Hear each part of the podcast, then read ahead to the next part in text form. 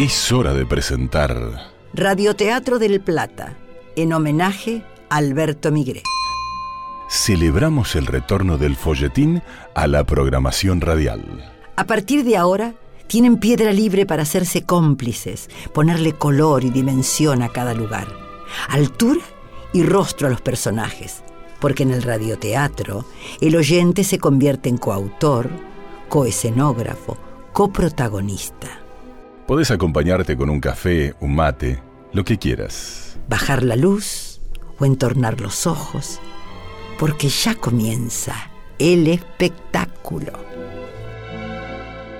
En la cartelera de mayo presentamos a Nora Carpena en Inconquistable Corazón, novela original de Alberto Migré, adaptada por Víctor Agú. protagonizada por Esteban Prol y Bettina O'Connell. La actuación estelar de Héctor Calori, como Elías, y Peggy Sol, como Silvia.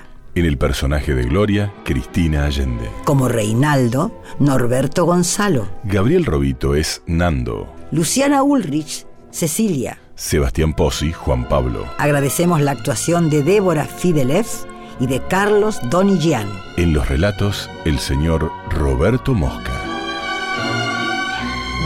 Leitmotiv, Piquita Boada. Efectos en sala, Sebastián Pozzi. Operador, Camacho. Editor, Héctor Bucci. Locución, Gabriel Galar. Producción ejecutiva, Lorena Bredeston. Nuestro especial agradecimiento a Atilra, que es la Asociación de Trabajadores de la Industria Lechera de la República Argentina. Musicalización y Dirección General, Víctor Agú.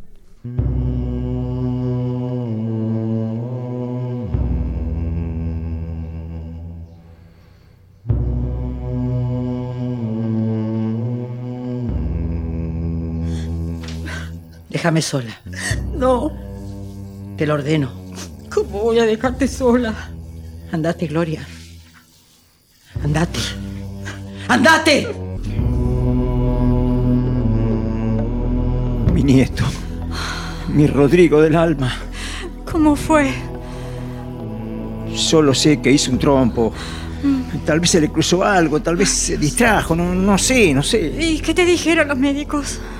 Y está en terapia intensiva, grave. Hay que avisarle a Juan Pablo. Perdona nuestras ofensas como también nosotros perdonamos a los que nos ofenden. No nos dejes caer en la tentación y librar del mal. Amén. Amén. Amén.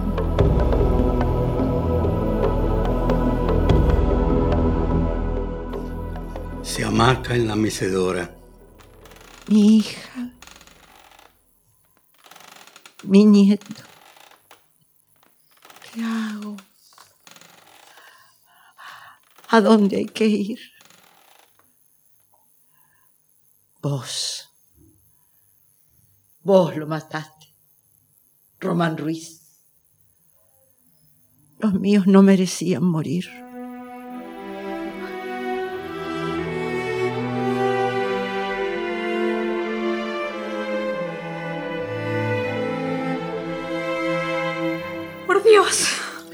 No será tu auto el destrozado, Bárbara. Román Ruiz alcanza a esquivar tu inminente embestida, pero su auto hace un trompo trágico. Pierde estabilidad, corcovea impotente como un caballo herido y despide a Román que cae en la banquina. Y tras una corta y violenta explosión, el auto se incendia. Quien conduce el otro coche, quien causó la tragedia, huye luego de la angustiosa vacilación. Hice un desastre. Ay, salí ilesa por milagro. Y en lugar de afrontarlo, escapé. Dios. Ay, que nadie esté gravemente herido. Nadie me siguió. Nadie aparentemente vio el accidente. Abandonó de inmediato la Panamericana, internándose en el barrio Los Aromos. Paró el auto. Llora. ¿Qué hice? Aceleré como si escapar me salvara.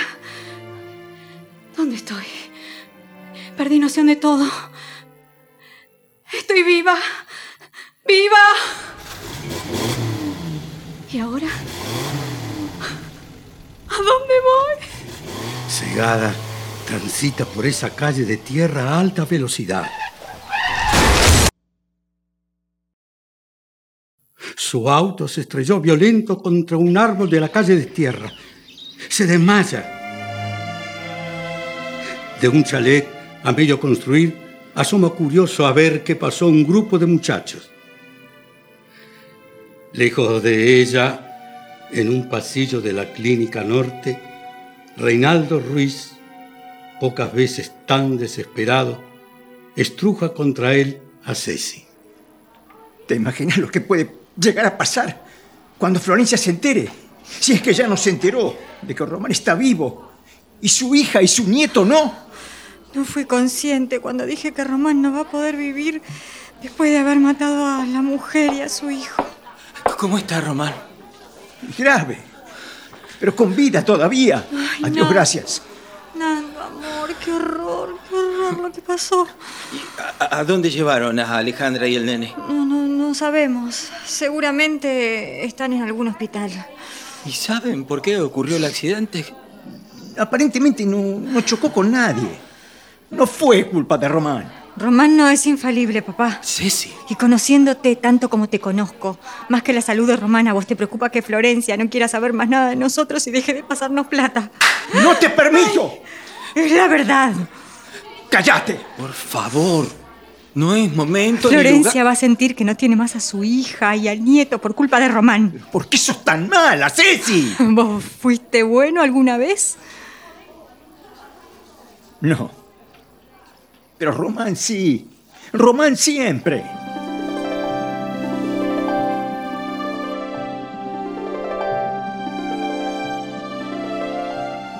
Que Javier se aliste. Vamos a salir. ¿Te llamaron del hospital? Debo reconocer los cuerpos. Voy con vos. No. Voy a enfrentar sola todo esto. Apurá, Javier. Salimos en cinco minutos.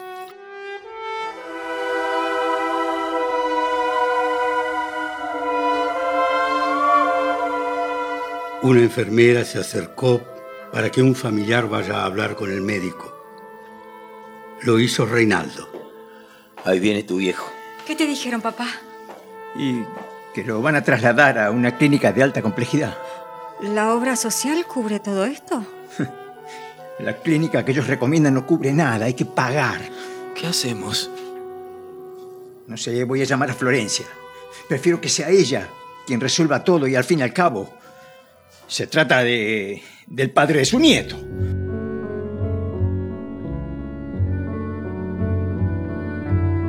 Javier, el chofer, la miró por el espejo retrovisor del coche antiguo, pero imponente, como una limusina. Se había levantado el cuello del tapado liviano como si fuese invierno y tenía en las pupilas brillosas, pero ausentes, dos lágrimas que era incapaz de llorar todavía. No tan ligero, Javier. Detesto la velocidad. Llegar no modifica las cosas. Tuve que irme a Disney con Rodrigo. Al menos él estaría a salvo. Se cubre la cara con una mano temblorosa. Nunca me sentí tan sola. Lo perdí todo hace ocho años, cuando Alejandra conoció a Román. Ladrón. ¿Sí? Soy Reinaldo Ruiz. Estoy con mi hija y mi yerno en la clínica norte. Fue un horror lo que pasó. Sí. Un horror. ¿Por qué estar en la clínica norte si lo llevaron al hospital de Garín? Román está acá y ahora quieren trasladarlo. No entiendo. ¿A dónde quieren trasladar el cuerpo de Román? Necesitan operarlo de urgencia. ¿Vive? Todavía. ¿Por qué mi hija no? ¿Por qué no el nene? Mi hijo se puede salvar. Usted se puede hacer cargo de los costos, porque para que se salve hay que trasladarlo a una clínica que no cubre la obra social.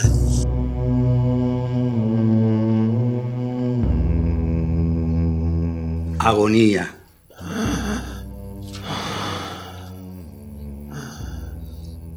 La vida es grande. Tiene muchos días. Sin embargo, A veces el tiempo es un instante. Tiempo de nacer o de morirnos.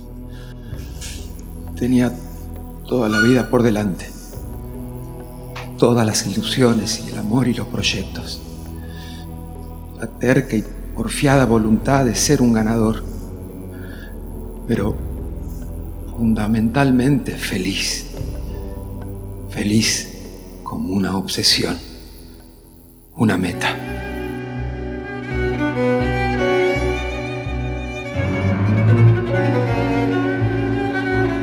Hablé con los directivos del Sanatorio Guzmán de Palermo. Ya está todo arreglado. Que lo trasladen ahora mismo. Usted es una mujer admirable. Me haré cargo de todos los gastos. No vacile en pedir todo lo que haga falta para salvar a Román. Yo no sé qué hubiera sido de nosotros sin usted. Eternamente agradecido, Florencia. ¿No estaba Cecilia con usted? Llevaron a Juan Pablo a tomar un café. El pibe se descompensó. ¿Necesitan efectivo? Y mal no nos viene. Mi yerno está sin trabajo. Vivimos todos de mi jubilación, usted ya sabe. Mi chofer le alcanzará dinero a primera hora. Alejandra y, y nuestro nieto... Velorio no. La sepultura es a las 10. En el Jardín de Paz. Ah, bueno, ahí estaremos.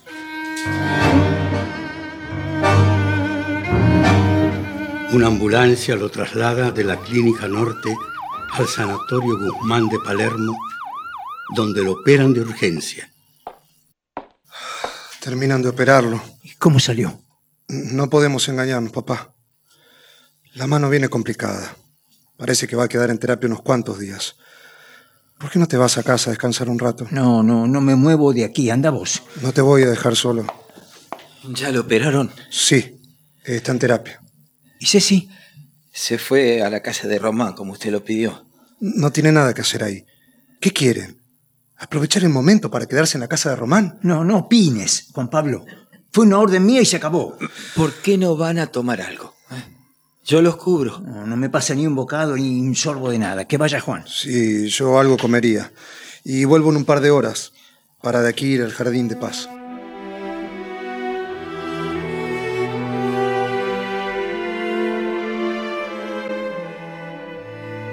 Bárbara, que fue rescatada por un grupo de muchachos, llegó a su casa y se dio un largo baño de inmersión.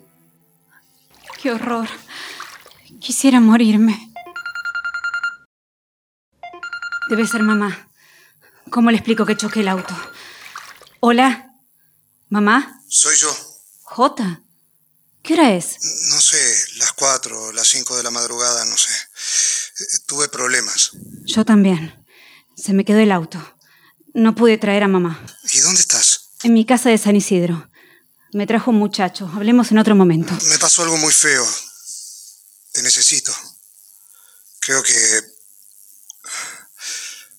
Necesito llorar sin que nadie me haga demasiadas preguntas. Por favor, no me bajones más de lo que estoy. ¿Qué te pasa? Mi hermano tuvo un accidente. Casi se mata. Murieron mi cuñada y mi sobrino. ¿Dónde fue? En el paraje Cambaceres, a un costado de la Panamericana. ¿Conoces?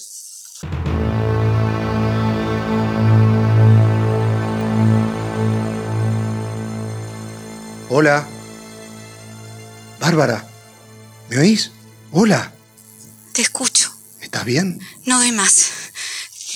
Lamento mucho lo de tu hermano. Mañana hablamos, Jota.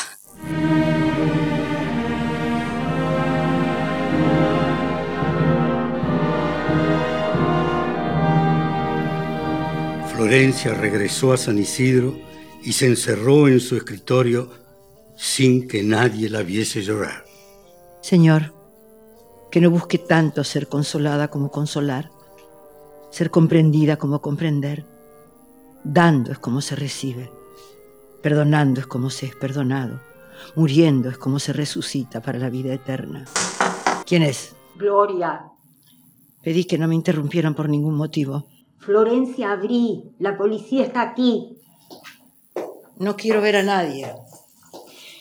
El comisario Fraga pide por favor que lo atiendas. Es importante que hables con él. Hacelo pasar a la sala. Que le sirvan un café. Voy enseguida. Seguro trae la noticia de que alguien vio el accidente. Porque debe haber alguien que tiene que saber cómo y por qué pasó. ¿Y eso qué remedia? Nada. No quiero remediar nada. No puedo. Solo quiero encontrar al responsable. Entonces sí. Pobre de él. Aunque sea Román.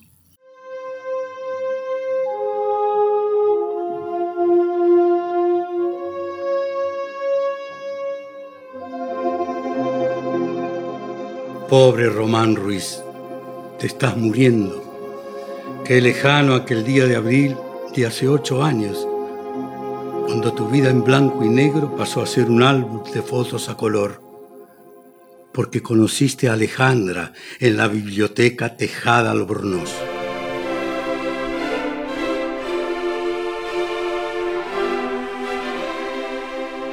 Por la mañana tenía una suplencia en un colegio de Villa Lugano.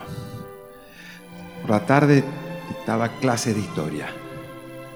Por la noche cursaba el profesorado de literatura. Estaba flaco, siempre enfundado en la misma pilcha, nervioso por esconder el puño de las camisas gastadas o algún botón no bien cosido que te iba a jugar una mala pasada saltando en el momento menos adecuado. Se te veía pálido, ojeroso, con hambre de hogar y la ternura que la muerte de tu mamá había disuelto. Aquel atardecer me estaba quedando dormido sobre un libro. Decidí irme y choqué con ella. Perdón, ¿Vos a mí? fue culpa mía. ¿Nos conocemos? Me parece que no. ¿Cómo no voy a conocer el sol? No, olvídate, olvídate. Fue, fue un piropo muy cursi, perdón. Es mejor que te consueles. Hay peores. Em, lo que realmente me consolaría es que aceptes que tomemos un café.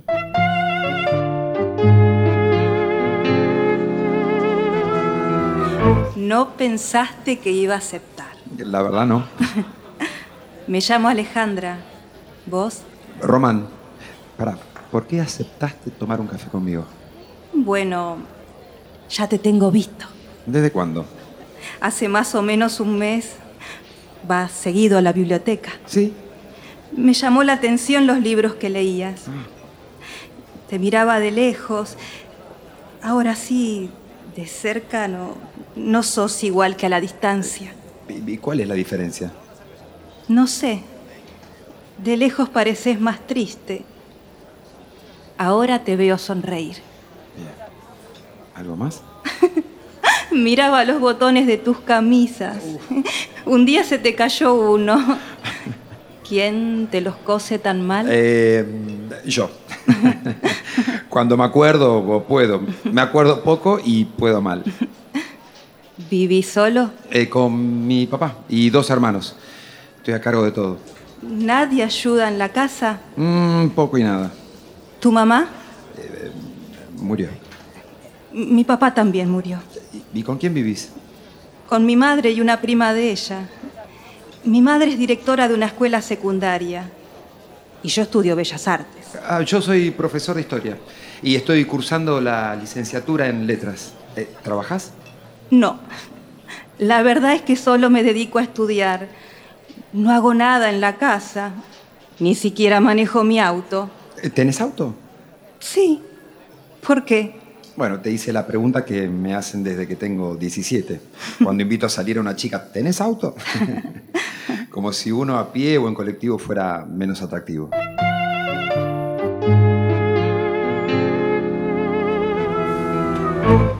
Un momento después, salen de la cafetería. Caminan juntos, brazo contra brazo. ¿Dónde, dónde estacionaste? Es aquel. ¿Eh? ¿Con chofer? Sí. ¿Vas a tu casa? Eh, ¿Sí? Te llevamos. No, no, no, no es necesario. Antes pasamos por una mercería y compramos aguja e hilo. ¿Qué? Para coserte bien los botones. Algún día verás que me voy a morir amándote, amándote, amándote. En el auto, con ternura, cose los botones de la camisa de Román. Entendí que no hacías nada. Coser botones, eh. Sos asombrosa. Estos botones no se caen más. Arranquemos, Javier. ¿A dónde vivís? Eh, Flores Sur. No conozco. Vamos a Flores Sur, Javier. Después de recorrer cuadras y cuadras, ¿Tan lejos queda Flores Sur? Y acá nomás. ¿Cuántos kilómetros? Eh, Flores, después de Caballito. Ah, ¿De verdad no conoces? de de nombre sí, obvio. Pero nunca vine para esta zona. ¿Vos? ¿Dónde vivís? San Isidro. ¿Conoces? ¿Cómo no? Vivo en Buenos Aires, no en París. Amo París. bueno, no conozco. Yo vivo aquí no conozco Flores. Bueno, no es un delito. ¿Y, y si te acompaño yo a vos? ¿Hasta San Isidro? Sí. Pero, ¿y, y vos cómo volvés? En el 60. Después combino con otro bondi para Flores. El 60 es un colectivo. ¿Tampoco lo conoces? Sos especial. Mm, mm. Vulgar y silvestre. Muy especial. Que haya decidido acompañarte hasta San Isidro no es un acto heroico, es un paseo. Estoy deslumbrada. ¿Por mí? Sí, ¿Qué me viste? el alma.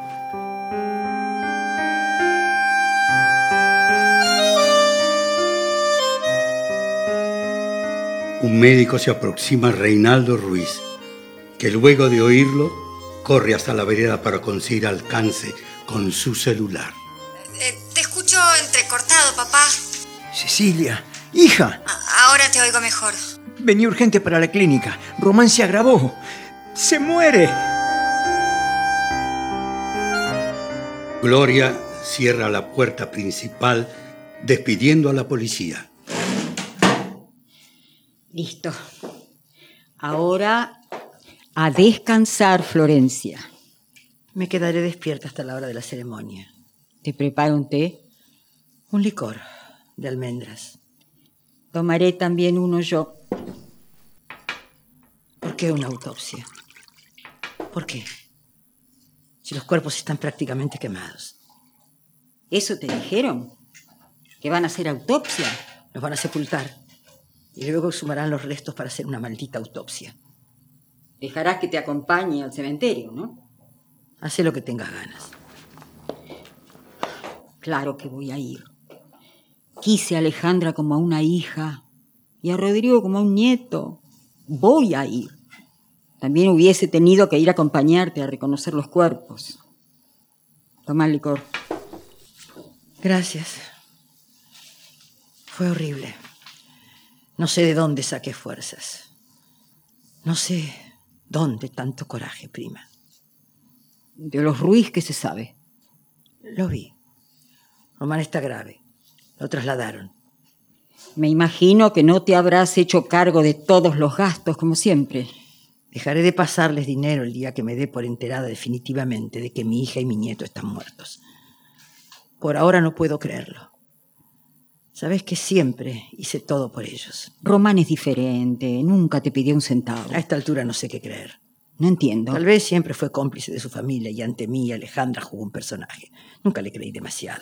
Porque pretendías un hombre rico como marido para tu hija. Un hombre que me dé la seguridad de que a mi hija nunca le iba a faltar nada. Pero ya ves, la vida sorprende todo el tiempo. Todo el tiempo sorprende. Toma aire, se pone de pie, empieza a caminar por la sala con la copa de licor en la mano. Siempre supe que casándose con ese hombre, todo terminaría en tragedia. Y así como tuve el valor y la fuerza de ir a ver a mi hija y a mi nieto muertos y desfigurados, ¿por qué no tuve el mismo valor y la misma fuerza para impedir ese casamiento? Maldito Román Ruiz, maldito, me lo mataste. No sé cómo ocurrió ese extraño accidente, si perdió el control, si se durmió, o si alguien se cruzó en su camino y quiso esquivarlo, no sé, no sé, no sé. Ya no tengo a mi hija, ni a mi amado nieto. Hermoso, chiquito querido. Ya no están. No puedo creerlo. No. No. No, no, no, no, no.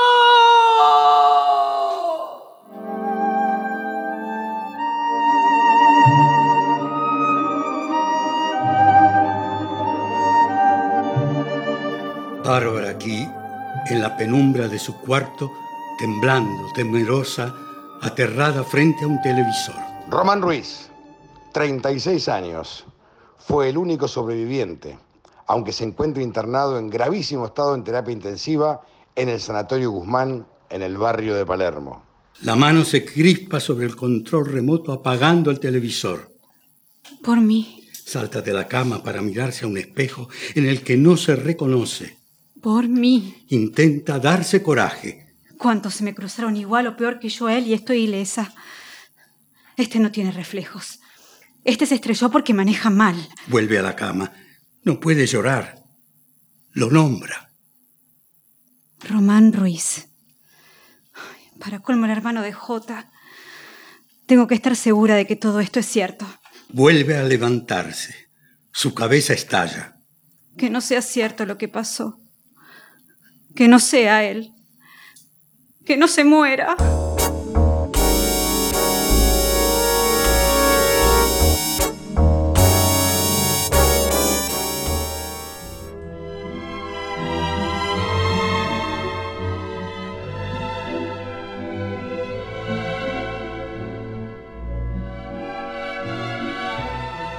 Si los ayudamos a imaginar, Si conseguimos que recuperen la costumbre de escuchar ficción.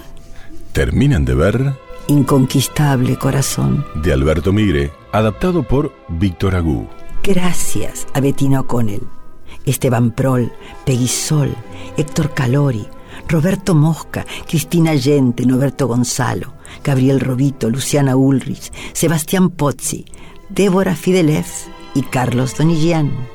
Gracias Piqui Tawada, gracias Camacho y Héctor Bucci, gracias Lorena Bredestone. Gracias también a Atilra, que es la Asociación de Trabajadores de la Industria Lechera de la República Argentina. Gracias, Víctor Agú. Y Nora Carpena, claro. Pero esto no termina aquí. Detrás de un radioteatro también hay amor. Detrás de un radioteatro también hay pasión. Sigue cada medianoche de lunes a viernes y en Del Plata hay ficción, hay pasión y hay radio.